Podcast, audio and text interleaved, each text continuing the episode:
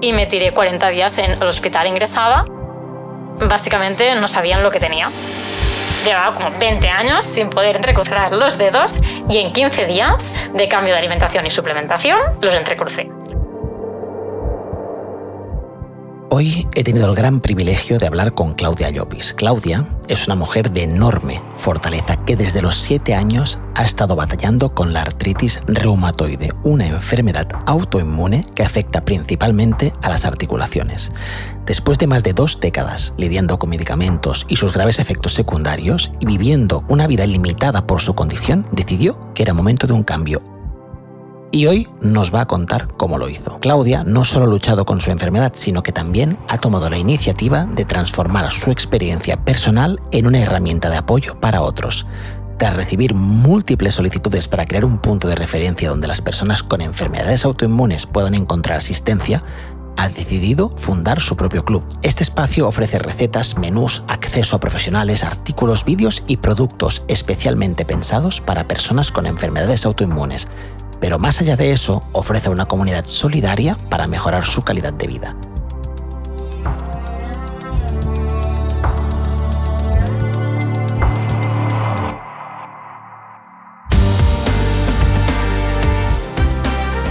Yo soy Ferran Casas, escritor y conferenciante y fundador de la clínica Bebé Ansiedad y estoy decidido a hacer la ansiedad comprensible de una manera que te haga decir eso es todo, es pan comido. Y mientras lo hacemos, ¿por qué no echarnos unas risas? Porque si algo necesita la ansiedad es un poco de humor junto a herramientas fáciles y claras que nos ayuden a superarla. Te recuerdo que en este espacio hablaremos de nuestra experiencia personal con la ansiedad, pero que si necesitas trabajar a fondo y decirle para siempre adiós, lo puedes hacer en nuestra clínica accediendo en byebyeensiedad.com. Hoy ha venido a hablar de ansiedad Claudia Llopis.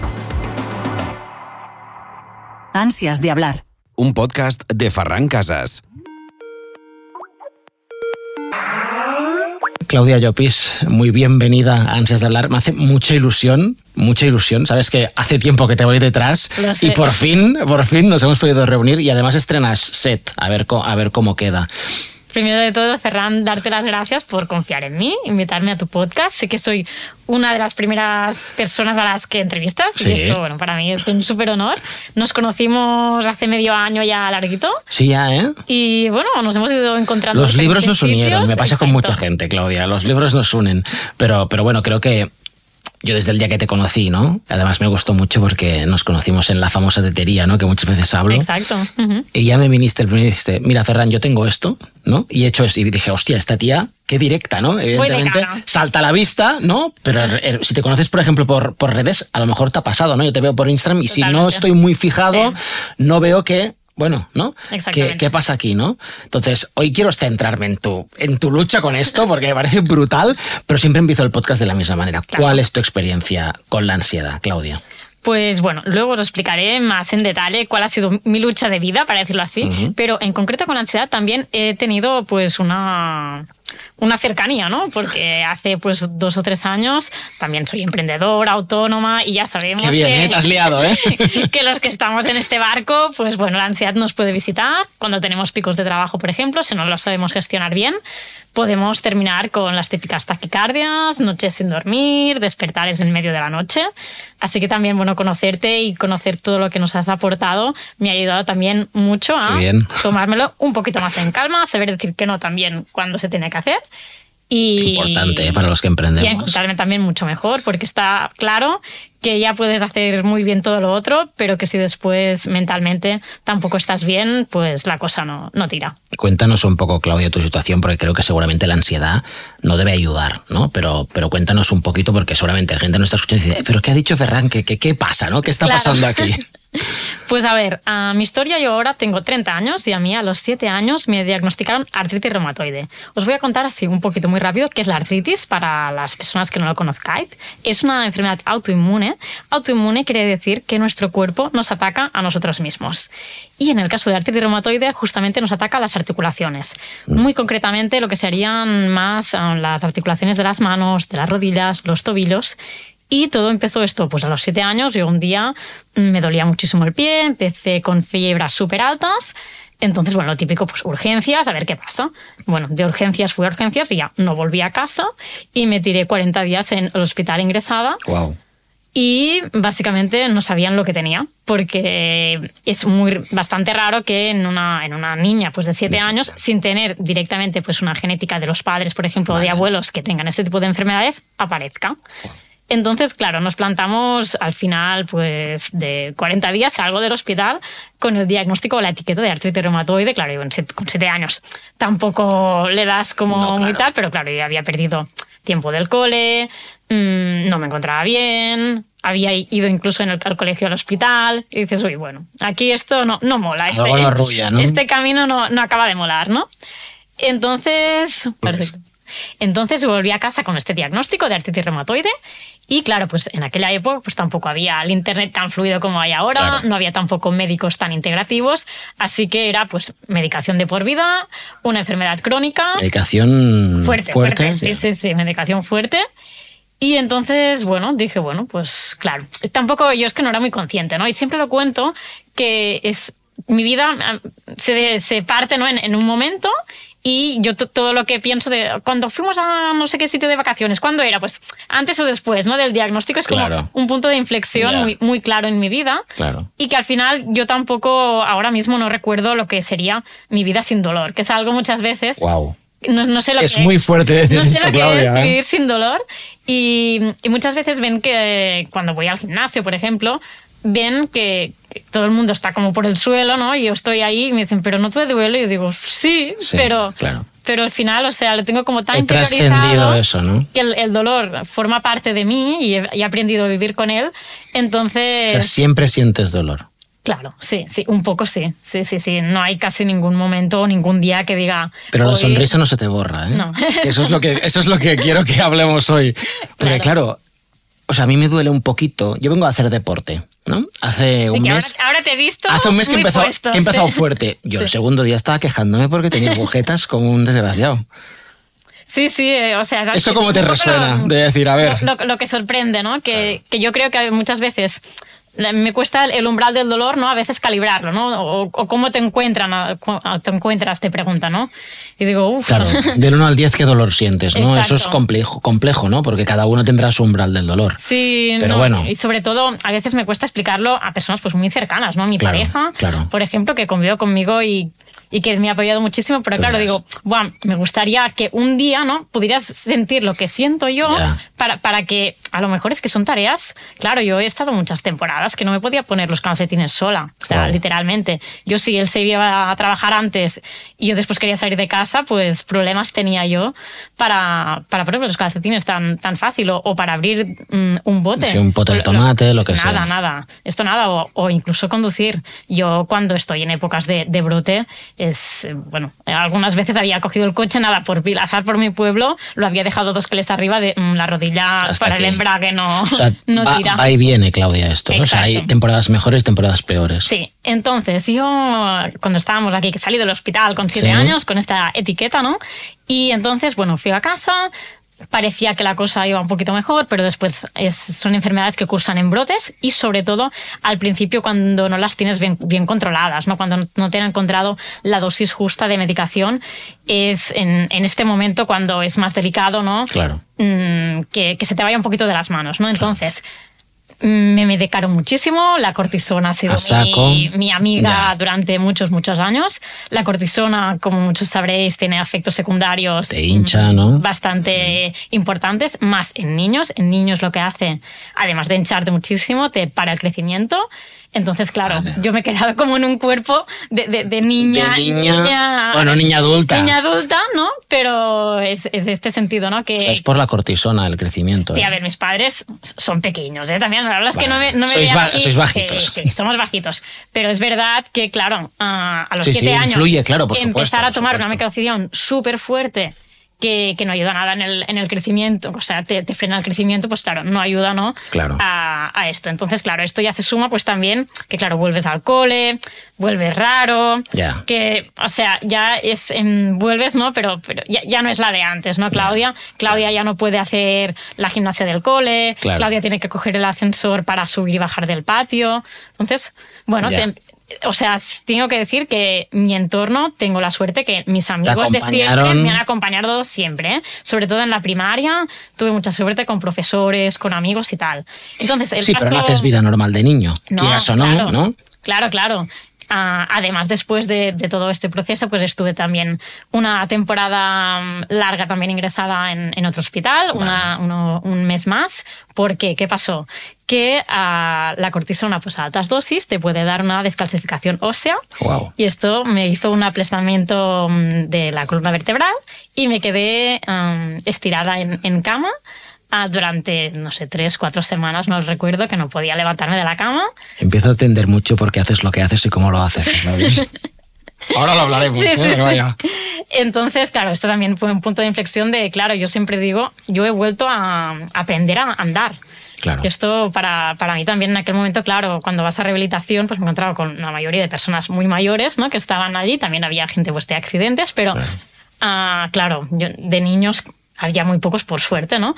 Y claro, yo volví a aprender a andar con las barandillas de estas, Oh, de claro. que te pones... De el primer día que, que claro, que me, que me pude sentar y comer sentada, claro, tú no sabéis lo que es comer estirada totalmente, ¿no? Me, me podía mm, levantar un poquito, pero claro, mm, co- comer y, y beber ah, estirada era, era todo un tema, ¿no? Celebrar estas cosas que a veces nos damos, los demás nos damos cuenta. Claro, claro, totalmente, ¿no? Y al final yo, pues mis padres hicieron lo posible para poderme montar una habitación más o menos adaptada y no tener que estar en el hospital tanto tiempo. Y pude pasar temporadas en casa que es algo, ¿no? Pero claro, mis padres pues estaban mm, cenando en el, en el comedor y claro, yo tenía que estar en la cama, ¿no? Yo, yo no estaba ¿no? cena- cenando con ellos, Claro. entonces después de cenar venían conmigo a la habitación.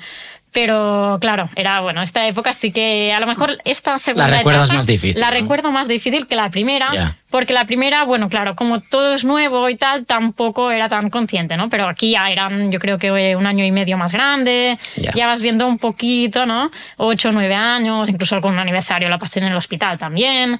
Y dices, bueno, y aquí también estuve bastante tiempo, por ejemplo, en primaria, el segundo, tercero de primaria, me perdí casi todo un curso. Vale. Ah, me hubiera tocado, tocado repetir, pero los profesores me dijeron, les dijeron a mis padres, ¿no? ponedle un profe particular en verano y, Y y que tire y que pase de curso, porque claro, imagínate, además, que te sacan de tus compañeros. Bueno, tienes pinta de estudiante, ¿eh? Ver. O sea, de, de saber estudiar. Yo te veo todo el día en Instagram que estás estudiando y digo, a ella le gusta lo de estudiar. Bueno, está bien. Hostia, que es, es, es, es bestia porque, claro, voy, yo voy como voy poniendo el puzzle, porque claro, Claro. yo te conozco, Sí. sé lo que haces, entonces voy diciendo, ah, claro, entiendo por qué estudia lo que estudia, por qué hace lo que hace. Antes has dicho una palabra y quiero ir por allí porque Claro. esto tiene que durar 20 minutos y tú y yo podemos estar aquí una hora hablando. Antes has dicho, los médicos antes no eran tan integrativos. Y creo que esa es la palabra mágica que te lleva donde te lleva. Algo pasó, ¿no? Hay un antes y un después. Sí, exacto. Entonces yo pasé, pues nos plantamos de los 7 a los 26, 27, mm, medicada todos los días e incluso medicándome no me encontraba del todo bien, ¿vale? Mm. Entonces un día cayó en mis manos una newsletter de estas, que de Soy como como, vamos a Ah, de decirlo. Noria. Que de Noria, exacto, que las dos la la conocemos. Sí. Que decía, si tienes una enfermedad autoinmune, esto te interesa. Dijo, bueno, A ver qué dicen. a ¿no? ver qué dicen, ¿no? Entonces vi que anunciaban, pues, curso de alimentación antiinflamatoria. Dije, alimentación antiinflamatoria, ¿esto existe? Y entonces dije, bueno, empecé a investigar un poquito, vi que sí que había cositas, pero que claro que el cambio que me proponían era bastante radical. Digo, bueno, calma, voy a ponerme en manos de un profesional. Esto siempre lo digo y quiero, quiero que quede muy claro que la gente no se aventure a lanzarse a estas... Hacerse las cosas por él mismo. No, por favor, profesionales, ¿no? Por eso están, ¿eh? Por eso está, exacto. Entonces me puse manos de profesional, le dije, mira, yo tengo esto hace muchísimo tiempo, lo tengo más o menos controlado, porque es una enfermedad que si la tratas bien y al Ya. final lo vas cogiendo bien, bueno, la puedes tener bastante controlada, Vale. como era mi caso, pero claro, yo estaba súper medicada, ¿no? Claro. Incluso me pinchaba cada semana también un medicamento y tal. Entonces, este, este profesional me dijo, vale, venga, vamos a empezar con el primer pilar, ¿no? El primer pilar sería la alimentación Dije, vale, ok. Entonces, claro. De, de repente sorpresa, ¿no? Digo, uy. Hostia. Digo, la alimentación tendrá que ver. Yo digo, bueno, esto que dices, bueno, va, le Ya, doy a ver un qué mes, dice. Lo pruebo y, y vemos a ver qué pasa, ¿no? Entonces, ah, claro, al primer principio digo, bueno, a ver el menú, cómo va, dónde se encuentran los alimentos, porque, claro, el trigo sarraceno, el primer día dices, bueno, ¿qué es esto? ¿Dónde ¿El está? trigo qué? trigo sar- sarraceno, pero que no tiene gluten, porque no es trigo, entonces, bueno, Claro. ya el nombre ahí. Y empiezas en ese ya te mundillo, ¿eh? uy, vale, lo voy a hacer mal. mm, tal, La gente O sea, te da unas pautas este me da profesional, unas ¿eh? pautas, tanto de alimentación como de suplementación. Vale. Entonces yo empiezo estas pautas y al cabo de 15 días, milagrosamente, bueno, para la gente que lo vea en cámara va a ver cómo yo entrecruzo ahora los dedos. Sí. Esto No lo antes puedes hacer. no lo podía Guau. hacer. Yo eh, llevaba como 20 años sin poder entrecruzar los dedos y en 15 días de cambio de alimentación y suplementación los entrecrucé. Claro, Guau. yo en aquel momento me, me asusté incluso porque, claro, notaba mi cuerpo raro, ¿no? Y entonces dije, bueno, esto también, de paso lo voy a contar por Instagram así, pues sí. A alguien, A alguien le puede ayudar, ¿no? Le puede ayudar, ¿no? Entonces, am, claro, al encontrarme un poquito mejor, me vi capaz de empezar a hacer un poquito de deporte. Dije, bueno, vamos. ¿Por qué decidiste? O sea, te dijo también el profesional, vamos a probar a hacer deporte o, Claro, o él al principio me, me dijo deporte, tal, y al principio la primera vez, deporte si voy en no. ascensor para subir de un piso, ¿no? ¿Qué me vas a contar? Me dice, piscina, yo, "Pf, pero si no puedo poner la ropa después, ¿cómo voy a ir a Claro. la piscina? Ni, ni entrar ni, ni salir de la piscina. O sea, las escaleras estas de las piscinas, ya sabemos. terrible. Que, que es tan fatal. Entonces, ah, claro, me vi como capaz y dije, bueno, voy a coger nada, unas pesitas de un kilo, incluso algo más, pero bueno, hace- a moverme algo. Y vi que, bueno, lo podía hacer, ¿no? Entonces también me puse en manos de un profesional del fitness que me hiciera pues un entrenamiento personalizado para mí para empezar a ganar también fuerza muscular. Porque ¿qué me pasó también? Cuando hice este cambio de alimentación perdí mucho peso. Claro. Yo ya he sido siempre pequeñita, entonces Claro. solo hace falta Perder peso. Perder peso y va ligado con perder peso y perder masa muscular. ¿no? Entonces, claro, dije, bueno, aquí tenemos que hacer algo por, por, todos lo- por todos los lados. Porque otra cosa que creo que es importante es que es una alimentación que se tiene que hacer de forma estricta, sobre todo el primer tiempo. Claro. Esto requiere tiempo. Croissant como excepción no funciona, Claro, ¿eh? no. Constancia, fuerza de voluntad. Esto es, son para mí como tres palabras que siempre recalco muchísimo y que las personas que muchas veces me dicen, Claudio, pero ¿cómo lo has hecho? Digo, pues esto, cada día, o sea, sin saltarme nada, sobre todo al principio. Después, evidentemente, claro que ahora soy mucho más flexible, conozco qué re- alimentos realmente me inflaman más, qué Claro. menos, pero al principio... y te dedicas a ello. Exactamente. Ah, porque al final, claro, al, al ver que esto es tan potente, digo, es que, es que mm, tengo que verlo por, por mí misma, ¿no? Y entender, ¿no? Porque mi cuerpo realmente reacciona a unos alimentos o a otros. Y por esto ahora estoy estudiando como dietista, como dietista con un enfoque ecológico, integrativo. Y al final, pues un poquito, este ha sido mi, mi cambio, ¿no? De, de la alimentación. Para mí es un pilar básico. Esto me, me pasó a poder hacer ejercicio, que también ahora es fundamental en mi vida. Yo te veo hacer cosas por Instagram que, yo no hago, ¿eh? ya te lo digo. harás.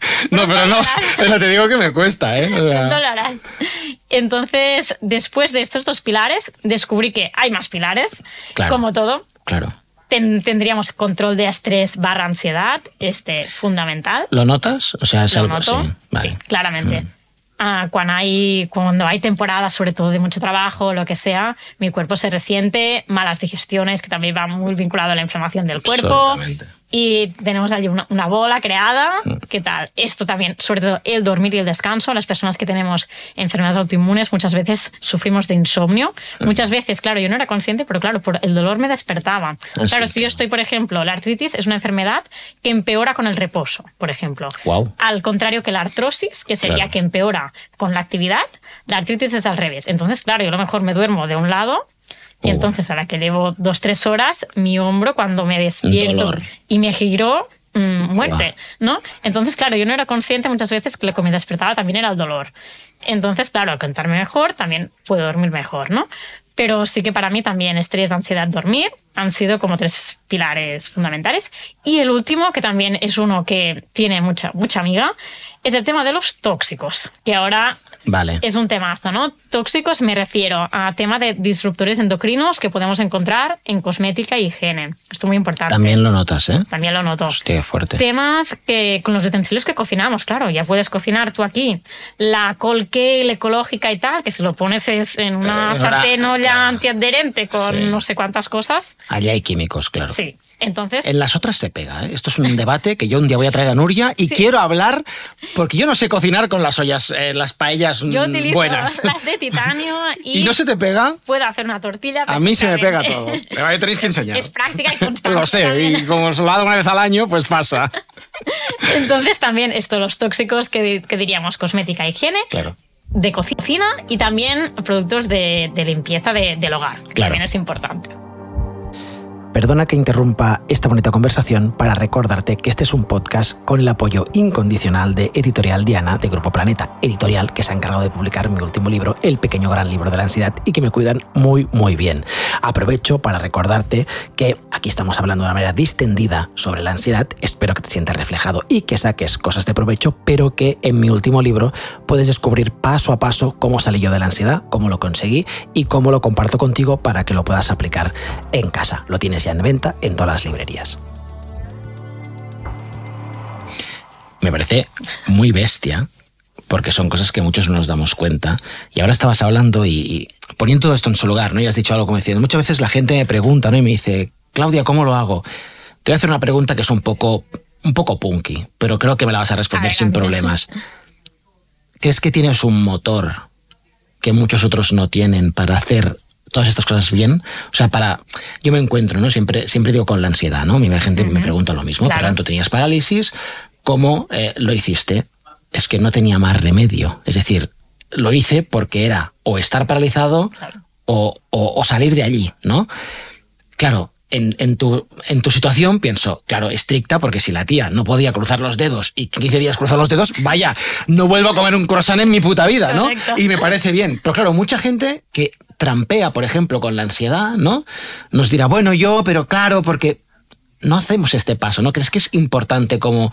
O, o te diré más, ¿no? ¿Qué crees que podemos hacer para decir, no, vale, hasta aquí? Voy, voy a ver esto, ¿no? Voy, voy a ponerme a hacer estas cositas, porque para mí tú eres un ejemplo brutal de superación que yo pongo a mucha gente. Que digo, a ver, mira esta chica. O sea, si esta chica puede hacer esto, tú tienes... Estás nervioso, relájate, ¿no? Déjate de hostias, ¿no? Pero me parece interesante, ¿no? El, el ver este, decir, a veces me doy cuenta, ¿no? Decir, si tienes un motor, parece como, no más sencillo, pero sí que tienes esa gasolina, ese empuje de decir, no, no, me meto, ¿no?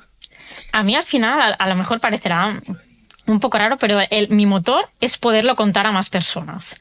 O sea, yo, claro, a- al final me ha ayudado muchísimo poderlo contar, porque también era, era una enfermedad que toda la época esto de los 15 y tal, así Claro, la difícil, yo adolescencia la escondía. Yo era una enfermedad que escondía, no me gustaba mostrar, mostrar mis manos porque me han quedado deformadas, no me gustaba, por ejemplo, pues lo típico, ¿no? Que, que te, te cae algo al suelo, no te puedes agachar y tal. Yo siempre lo escondía y no lo contaba. Entonces ha sido empezar a contarlo que, que me he sacado como un peso de encima muy grande y al final he visto que, que contándolo también lo pu- puedo ayudar a más personas. Entonces, claro, digo, no les puedo fallar yo a estas personas y tengo que hacerlo bien. Entonces, o sea, un poquito para contarlo, yo creo que la motivación que tengo dentro Poder ayudar a los es demás. poder ayudar a los demás y, y Con lo esto... que estudias entiendo que, Claro. que lo que quieres terminar haciendo es eso, ¿no? Poder contar eso, pero, pero ya lo haces. O sea, yo te veo por Instagram y creo que es un ejemplo, porque por ejemplo, ahora hablas de tu marido, ¿no? Dices, mi Sí. marido me ayudó mucho. Sí. Claro, yo creo que muchas personas, mujeres, que estén Mm. pasando por tu situación, sean jovencitas, pensarán, no encontraré nunca un marido, ¿no? Tú has tenido ese, ese pensamiento, pero tú estás Claro. felizmente casada y yo Sí, os veo sí, muy sí. felices cuando os veo por Instagram. Sí, sí, sí, claro. Yo era un pensamiento que tenía de, de pequeña que pensaba, Buah. Y incluso cuando conocía a alguien pensaba, bueno, que se lo cuento, no se lo cuento, pero claro, es que si no le se lo cuento es que se va a dar Claro. cuenta al día A- 3. Al día 3, ¿no? Y, y al final yo creo que, bueno, Víctor lo conocí pues a los 17, 18 años. O sea, llevamos 13 años juntos. Muy bien. Y la verdad es que él me ha acompañado siempre en este camino y a él sí que se lo conté enseguida porque ya vi que este era... Esto es lo que hay. Este era el de verdad también. Claro. Digo, con este le voy a decir la verdad porque si no, Claro. la cosa seguro que no, que no va. Y entonces, claro, yo intento esto, mostrar un poquito cosas que me encuentro en mi día a día y cómo las voy superando, ¿no? Y al final, esto, tener allí unas personas que están como pendientes de, de mis avances, Claro. me hace, pues a mí no fallar, ¿no? Y claro, cuando llevo a lo mejor, pues tres o cuatro días que no podido ir a entrenar, digo, ¿qué, qué van a pensar? Claro, si yo soy la primera, claro. que estoy... Que me rindo, ¿no? Claro, no, no, no, las tengo que animar y lo que sea, con un grupo de Telegram, lo que sea, ¿no? Les pongo la foto de las pesas, mira, pues hoy, o, o incluso les digo, mira, hoy me encontraba mal y en lugar de las pesas, pues he cogido pues una goma, una banda elástica. Vale. Y les doy Esa posibilidades, ¿no? ¿no? También de decir, de oye, un día que te me conozco mal. bien, ¿no? Claro, claro, totalmente. Evidentemente, en las enfermedades, por ejemplo, yo siempre lo cuento, en verano, cuando hace calor, yo me inflamo mucho más, por- porque es normal, ¿no? Al final Claro. se dilatan las articulaciones, todos, el típico anillo que no te sale en Eso, verano, no. pues a mí, pues esto me pasa también y más Y acentuado, más ¿no? dolor, claro. Sí, siento más dolor. Pues yo ya sé que el verano no puedo hacer el mismo nivel de deporte que hago, por ejemplo, en invierno, pero bueno, lo adapto, ¿no? Y al final Mm. es un poquito esto, la, la resiliencia, ¿no? No perder el hábito, ¿no? No, esto, esto por supuesto. Yo, por ejemplo, justamente las épocas que a veces me encuentro mal es en vacaciones, porque ¿qué pasa? Paras. Claro, paro el deporte, paro Te mis digo, a mí hábitos también me pasa. Es, es que tenemos que trabajar. No, no, ya paramos, ya está. Yo me hice autónomo por eso. Decir, ¿cómo puedo hacer por no parar nunca? Voy a ser autónomo, ya verás tú.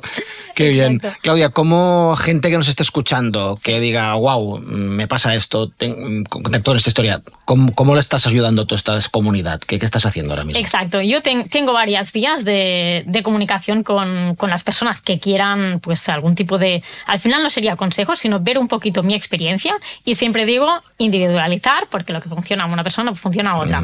Pero a niveles generales, por Instagram en claudia.lopis podéis encontrarme allí y estoy... Y os lo recomiendo. ¿eh? La sigo yo.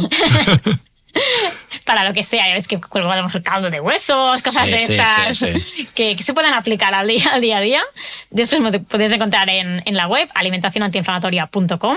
También tengo un, un podcast que es Abriendo el Aguacate, pero bueno, la verdad es que me, me falta un poquito más de, de rodaje con el podcast. Bueno. Y ya te digo, en, en estos tres sitios estoy allí siempre.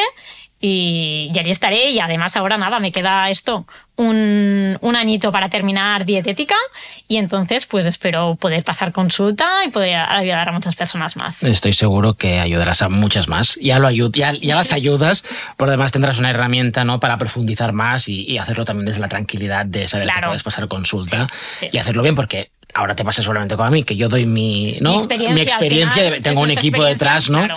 Que haces trabajo. Yo me he tenido que buscar un equipo porque yo soy mal estudiante, no como tú. si no me, tenía, me hubieras podido poner a estudiar psicología, no lo he hecho. Pero, pero tú seguro que puedes ayudar a mucha gente y espero que con, con esta pequeña conversación también mucha gente vea que se puede, Es posible. que se puede con todo Sí. y que es cuestión de tener las herramientas adecuadas y sobre todo, sobre todo, yo creo que tú tienes dos cosas muy buenas. Una, has dicho fuerza de voluntad y estoy contigo y dos, una sonrisa de oreja a oreja que estoy seguro que te ayuda muchísimo, pero muchísimo. Totalmente, sí, sí, para mí es como mi símbolo de identidad que tiene que haber sonrisa siempre porque sales a la calle diferente Total. y transmites una energía, yo creo, diferente también. Claudia, muchas gracias por este ratito. Gracias, Un besazo. Ferran. Chao. Gracias.